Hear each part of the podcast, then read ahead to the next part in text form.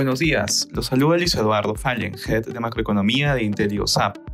El día de hoy, martes 23 de agosto, los principales índices muestran rendimientos negativos debido a las mayores preocupaciones sobre una Fed más agresiva de lo esperado.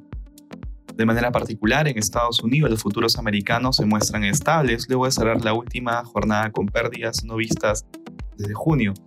El Dow Jones cayó más de 600 puntos, mientras que el S&P y el Nasdaq retrocedieron más de 2% cada uno.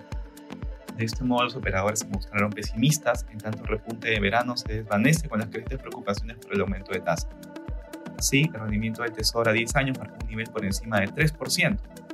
En el plano corporativo, Palo Alto Networks reportó sólidos resultados trimestrales, mientras que Zoom retrocedió en el premercado al reducir su pronóstico para todo el año.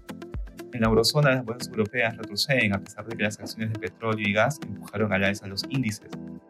Los precios de referencia del gas de la Unión Europea avanzaron alrededor de 13% durante la noche, debido a los daños de un sistema clave de oleoductos que transportan petróleo desde Kazajistán hacia Europa a través de Rusia.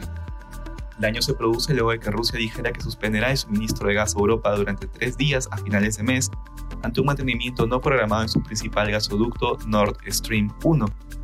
En el terreno económico, el PMI manufactura de agosto marcó una contracción por segundo mes consecutivo, en Asia las acciones cerraron en terreno negativo, sacando las pérdidas del Nikkei y del Hansen.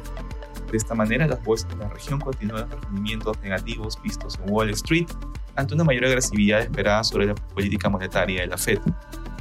Respecto a commodities, el precio del oro se mantiene estable. Por otro lado, el precio del cobre aumenta. Y finalmente, el precio del petróleo se incrementa, ubicándose alrededor de 92 dólares el barril de WTI. Gracias por escucharnos. Si tuviera alguna consulta, no duden en contactarse con su asesor.